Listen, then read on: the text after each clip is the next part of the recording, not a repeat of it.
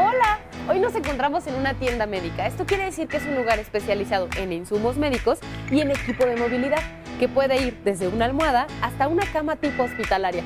Quédense con nosotros porque este capítulo está muy interesante.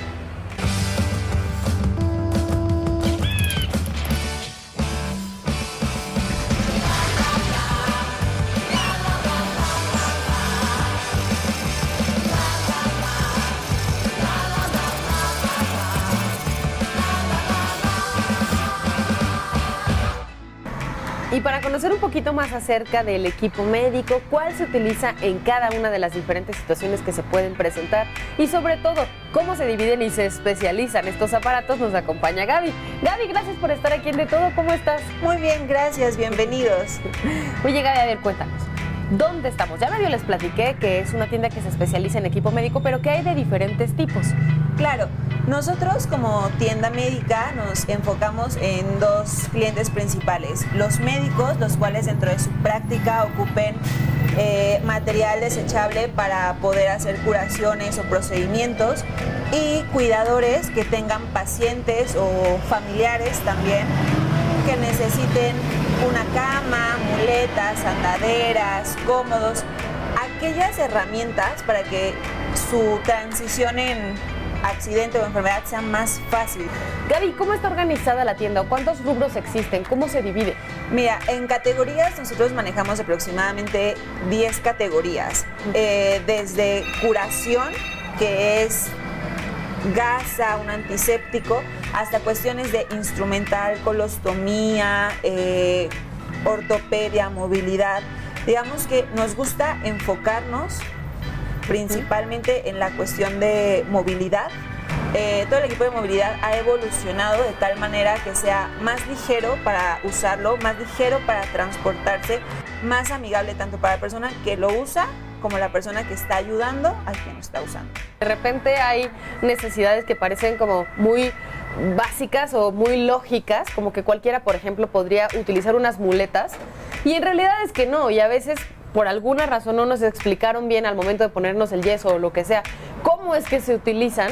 Y entonces al momento de utilizarlas hasta puede venir otro accidente. Por eso es súper importante esto que estás comentando, que cuando vayas a adquirir tu producto te expliquen cómo se usa, qué características tiene, en qué, momento. Puedes esperar puedes de esperar? Él? Totalmente. Lo puedo meter al agua, no lo puedo meter al agua, lo puedo doblar, lo puedo llevar en coche, puedes subir en avión, eh, quién lo puede cargar, porque una, una silla de ruedas sencilla pesará 13 kilos, especializadas son sobre los 20 kilos. Digamos, no cualquier persona puede cargar los 20 kilos de silla de rueda. Oye, me cabe en un auto chico de dos plazas o necesito una camioneta todoterreno para transportarla. Entonces también todo eso es importante que nosotros le expliquemos y le hagamos saber a las personas. Y en el caso del equipo para movilidad, Gaby, también hay de diferentes tipos dentro del mismo equipo. Totalmente. Nosotros en este proceso hemos aprendido que los pacientes o los usuarios se dividen en dos tipos. Personas de movilidad nula, que no pueden moverse por sí solas y personas con movilidad media.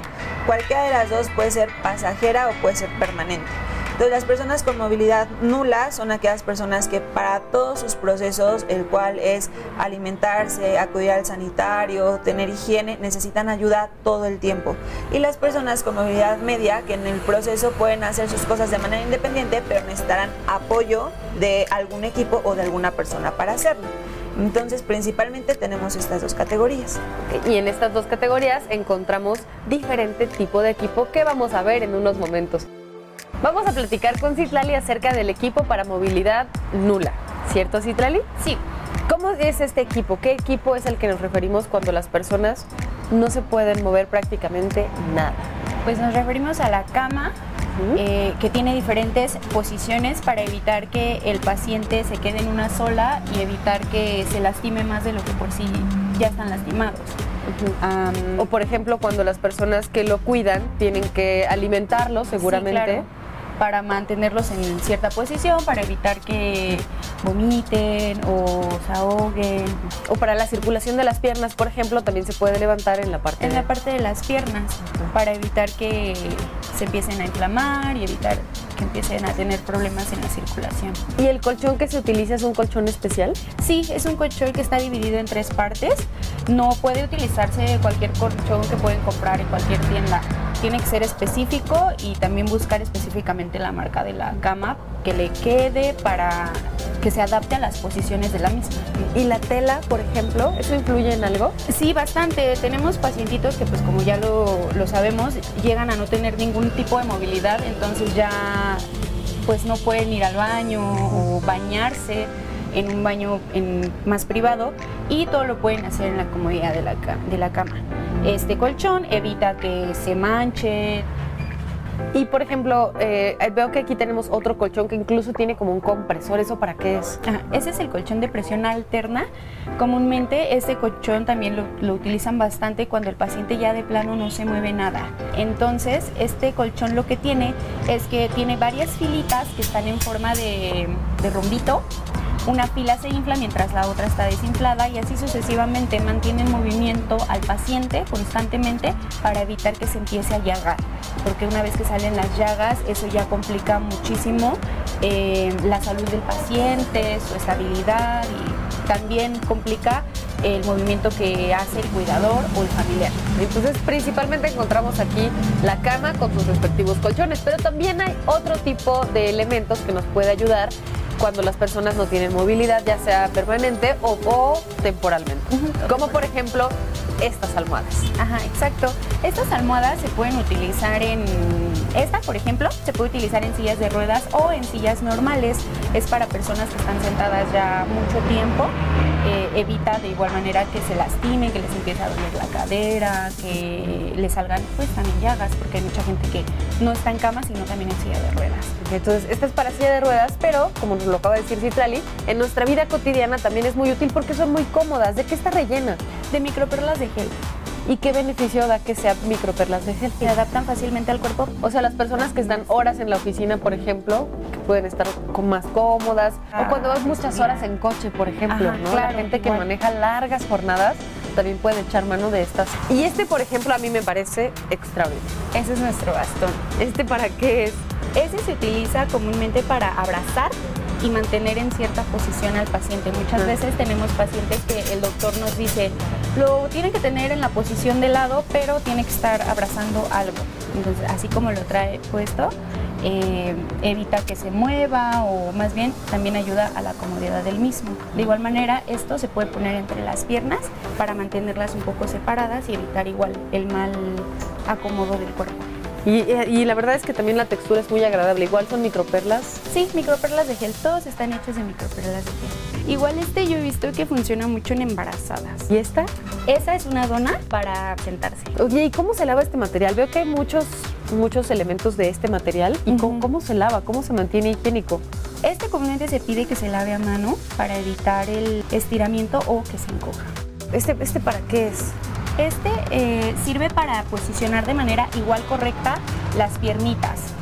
Esto es para mantenerlas en una posición elevada y así regular el flujo de la sangre. De igual manera también se puede poner en la espaldita para regular la postura, porque hay mucha gente que se encorva o eh, tiene la postura pues chueca, por así decirlo, y esta ayuda mucho también a mantenerse en cierta posición y evitar dolores de espalda o eh, evitar que el paciente se contracture. Claro, o sea, en realidad no solamente es para pacientes que, que tienen un padecimiento, sino también puede ayudarnos a prevenir alguna, algún malestar. Son como los elementos que más se utilizan para, ya lo platicábamos, movilidad nula, pero como lo acabamos de ver, también para la vida cotidiana y evitar en algún momento padecer algún tipo de dolor o contractura. Muchísimas gracias, Itlali. A ti.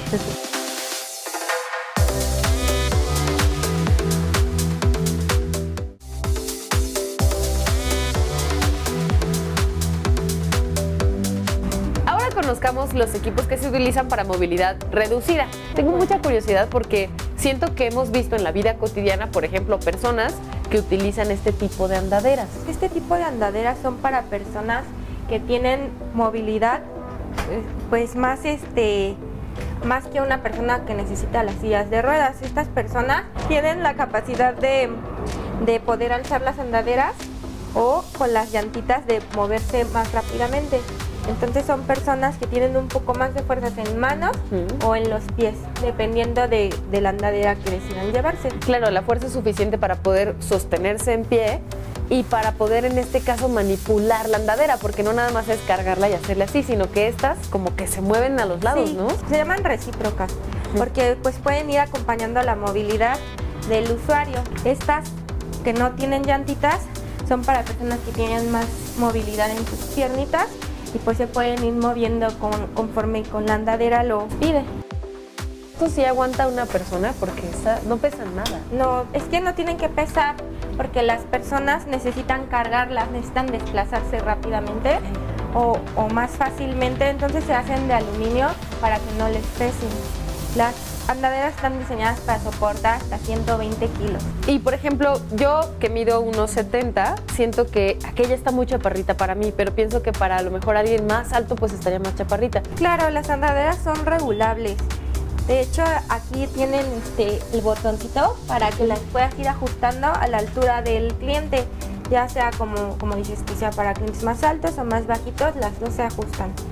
Este, las las agarre- agarraderas de aquí son para que el paciente se pueda parar con más facilidad, así como las puedan plegar más fácilmente con un solo botoncito. Y ahora estamos con Gaby que nos va a explicar un poquito acerca de estos dos aparatos que yo me, me pregunto, Gaby, son muchas cosas al mismo tiempo, ¿no? Como que yo las veo casi como robots, están como muy Todo en completas. Ajá. Tenemos aquí todo en uno. Eh, estos dos equipos son diferentes. Este es el equipo que se ocupa dentro de casa para que una persona que no tiene una movilidad completa eh, o la persona cuidadora pueda tener un mayor acceso a ayudarle en tareas básicas de limpieza.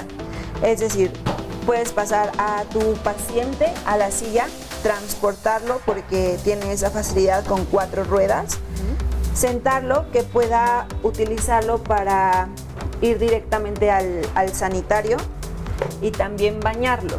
Entonces, todos los elementos están hechos para utilizarse abajo de la regadera sin tener ningún pendiente de que pueda sufrir un accidente en el momento de que lo dejo en la silla de ruedas, lo paso a la silla de ducha.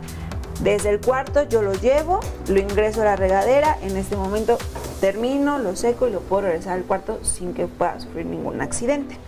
Entonces sus partes son cómodas porque también entendemos que las personas al tener un baño pues tiene que, tiene que ser cómodo, tampoco tiene que ser una tortura y sus elementos son de super seguridad, o sea los frenos son de verdad de superpotencia porque sabemos que si lo vas a ocupar en el baño es una superficie mojada y no puede estar Bailando. la Nada, ajá, exactamente, al tanteo. Entonces, esta es una 3 en 1, te está ahorrando comprar una silla de traslado para dentro de tu casa, un cómodo directamente para el sanitario y una silla ducha.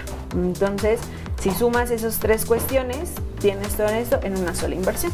Incluso tiene su parte para descansar los pies y se utiliza principalmente dentro de casa. Dentro de casa. Algo que es importante que se considere, parece que no, pero sí, es cuánto mide tu puerta del sanitario, porque si no, vas a tener que hacer otro traslado. ¿no? ¿Y, y esta, Gaby? Esta es una andadera rollator. Generalmente lo ocupan las personas que se animan más a salir a calle sin ninguna cuestión a una plaza, voy al parque, voy a la tienda, recorro distancias, me siento agotado, entonces lo ocupo para sentarme. Puedes levantarle y tiene una canasta, lo cual nos indica que es un modelo diseñado para la vida diaria. Aparte, puedes sentarte y si tú te sientes cómodo, alguien más puede transportarte. Si te das cuenta, las ruedas son más grandes que una silla normal de ducho de traslado porque está diseñada para diferentes espacios. El respaldo es acolchado, una transportadora, una andadera con todos los elementos de seguridad en cuanto a frenos. No es un equipo para cualquier persona, principalmente la tercera edad. Tienes que considerar que debes de tener fuerza en tus manos para poder aplicarlo. Cuando se considere un equipo de movilidad, cual sea silla de ruedas, andadera, tienes que considerar qué tanta fuerza tengo en mis piernas y qué tanta fuerza tengo en mis manos para poder manejar el equipo, porque si no, termina siendo una inversión que terminas por no utilizar porque no tienes la suficiente fuerza para llevar. Muchísimas gracias Gaby, de veras que qué interesante todo lo que conocimos el día de hoy y eso que nada más fue un pequeño vistazo a toda la gran variedad de productos que pueden ayudar a mejorar la calidad de vida de las personas, que como ya vimos va desde andaderas, sillas de rueda, bastones, hasta almohadas. Imagínense quién lo iba a pensar, tanques de oxígeno y una gran cantidad de cosas que hacen la vida de las personas que lo necesitan más fácil.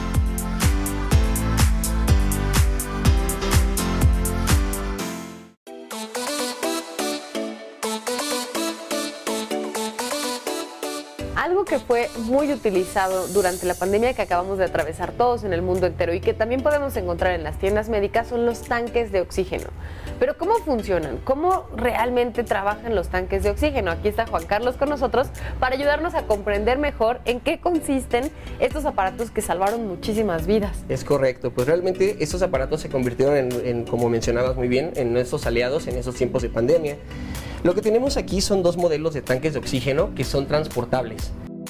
La principal diferencia son las capacidades. Tenemos el tanque pequeño, que es de 682 litros, y tenemos un tanque grande, que es de 1732 litros. Aquí se hace una pregunta muy importante. ¿Cuánto tiempo me va a durar un tanque? Y es una pregunta bastante común. Estos tanques vienen equipados con reguladores. Estos reguladores van desde los 0.5 litros por minuto hasta los 15 litros por minuto. Entonces de esto va a depender del especialista médico que nos pueda decir el paciente cuántos litros por minuto va a necesitar. Suponiendo que este tanque, que es de 682 litros, el médico lo receta a 2 litros por minuto, eh, de manera constante, este tanque nos va a dar aproximadamente 6 horas de vida. Los tanques son muy sencillos. Estos cilindros uh -huh. eh, tienen aproximadamente 7 años de vida. Los reguladores eh, son un poco más intercambiables porque es un, una parte del, del, del, tanque que es un poco delicada. Entonces, si esta parte no funciona, prácticamente el tanque está inservible. Tiene una válvula de alivio. Nosotros al abrir esta válvula podemos verificar que el tanque se encuentra lleno y en una simple perilla que tenemos aquí podemos empezar a escuchar cómo empieza a liberar el oxígeno. ¿Cómo hacemos que este oxígeno llegue a nuestros pacientes? Este vaso se va a conectar al regulador. En este vaso nosotros vamos a poner el agua destilada o el agua estéril. Se conecta al regulador de una manera muy sencilla. Es simplemente una rosca. Y una vez que lo conectamos aquí, se inserta la manguera, que es la punta y esta punta es la que nosotros vamos a llevar a nuestro paciente como si fuera un collar. Se inserta y de aquí se lleva a la nariz. Entonces así nuestro paciente ya va a poder estar utilizando el oxígeno. Y Juan Carlos, pero ¿por, por qué necesita el humidificador? ¿Por qué tiene que trabajar con eso? Con agua, ok. El, el oxígeno viene en modo gaseoso. Entonces nosotros para poder llevarlo a nuestro organismo necesitamos que ese gas esté lubricado. Entonces, el agua, es el agua estéril, al momento de hacer todo el proceso, al pasar por el vaso de oxígeno, eh, hace que se lubrique y pueda pasar a nuestras vías respiratorias sin lastimarnos o sin resecarnos. Si se utiliza sin agua, reseca y quema las vías nasales aéreas. No, eso, entonces es súper importante que se utilice de la manera correcta, pero además mencionaste que necesita agua estéril. ¿Cómo es eso? O sea, ¿no es agua del garrafón? No, definitivamente no. No se puede utilizar ni agua de garrafón ni agua de la llave. Son aguas especializadas que llevan dos o tres procesos destilados y de esterilización para que pueda llevar el proceso adecuado y no pueda llevar alguna bacteria que nosotros ingresemos directamente a nuestros pulmones o a nuestras vías aéreas. Y nos dijiste que íbamos a hablar también acerca del condensador. Claro que sí. Los concentradores de oxígeno uh -huh. eh, tienen básicamente el mismo funcionamiento que un tanque. ¿Cuál es la diferencia? El tanque de oxígeno viene con un cilindro que se llena con ciertos litros y en algún momento se va a terminar. El concentrador de oxígeno, por la tecnología que maneja, tiene unos generadores. ¿Qué hace un concentrador? Utiliza el oxígeno que nosotros tenemos aquí en el, en, el, en el espacio donde estamos, lo que respiramos comúnmente, y a través de una máquina lo absorbe lo lleva a la máquina que es la concentradora, ahí lo pasa por el mismo proceso de, lubricación a través del mismo vaso con el agua estéril y lo hace llegar a nosotros un oxígeno lubricado y puro. Entonces lo que hace es tomar, purificar y volver a enviar al paciente. Esta es una máquina que se conecta a la corriente, a la corriente común, clavijas comunes que tenemos en nuestra casa y estos equipos pueden trabajar las 24 horas del día sin problema alguno. Voy a mostrar que este funcionamiento del concentrador es algo muy sencillo. Consta de tres partes, al igual que el, el, tanque de oxígeno. Viene la máquina, que es el condensador, cuenta en esta parte con un regulador. Este eh, específicamente es un concentrador de grado médico que va de los 0.5 a los 5 litros por minuto. Entonces, ¿qué es lo único que tenemos que hacer nosotros? Tenemos que cargar nuestro vaso con lo que ya habíamos mencionado anteriormente, que es el agua estéril. Entonces, una vez que ya tenemos nuestro vaso con el agua estéril, lo ponemos de este lado, viene con su, un sistema de sujeción para que, por lo mismo que tiene rueditas, pueda moverse y no se caiga. Realmente el funcionamiento en casa es muy sencillo. Tiene un interruptor, no tiene nada más. Ya está conectado nuestro vaso, están conectadas las puntas nasales y aquí tenemos el regulador. Lo que vamos a hacer en el regulador es poner lo que el doctor nos haya indicado, de 0.5 a 5 litros. En este momento una vez que ya está encendido, nosotros podemos escuchar que realmente ya está saliendo el oxígeno. Voy a tapar para que puedan escuchar. Son aparatos que se pueden ver muy complicados, pero realmente para poder funcionar en casa es muy sencillo. Sí, solamente hay que saber cómo hacerlo. Este tipo de equipos, el mantenimiento es muy sencillo y realmente para poder cuidarlo y mantenerlo en casa no hay mayor situación. Ah, yo les comentaba al inicio que este aparato lo que hace absorbe el oxígeno que nosotros tenemos en el que, el que estamos nosotros respirando en este momento y esto lo hace a través de un filtro. Este filtro lo tenemos oculto dentro de la máquina.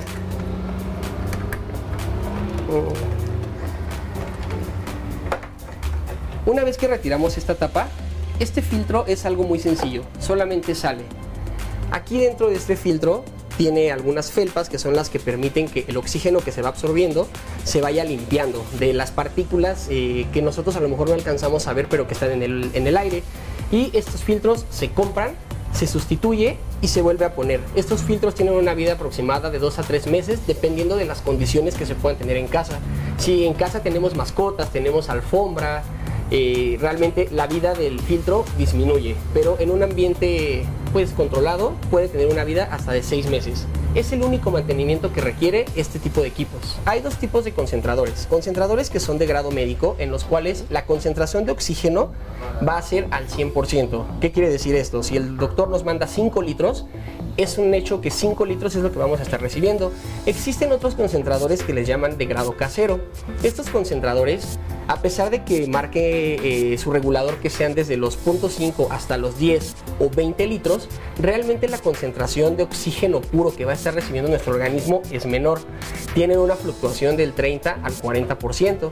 Entonces, si se compra un concentrador de grado casero de que marca 10 litros y lo queremos utilizar a 10 litros, realmente vamos a estar recibiendo 6 litros por minuto. Y aquí, por ejemplo, hay que puntualizar también la diferencia entre un nebulizador, que muchas personas como que había esa confusión de utilizarlo como condensador, pero pues en realidad hay una diferencia. ¿Cuál es? Es una diferencia muy grande.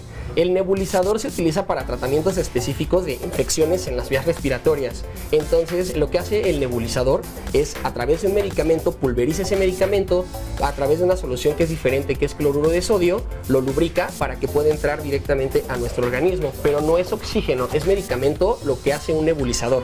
Y un concentrador de oxígeno o un tanque de oxígeno, lo que pasa a nuestro cuerpo es directamente oxígeno. oxígeno. Entonces, realmente un nebulizador jamás va a servir para eh, hacer llegar oxígeno a nuestro cuerpo. Sí, son cosas diferentes. Y aquí también quisiera puntualizar que en cuanto a los tanques de oxígeno, también es oxígeno médico. Tenemos dos tipos de oxígeno. Esto es muy importante de recalcar porque tenemos oxígeno grado médico que se utiliza en los tanques de oxígeno y tenemos oxígeno de grado industrial. El oxígeno grado industrial es tóxico para nuestro organismo. Bueno, pues parece que aquí hemos concluido la parte respiratoria de lo que podemos encontrar en una tienda médica. Muchísimas gracias, Juan Carlos.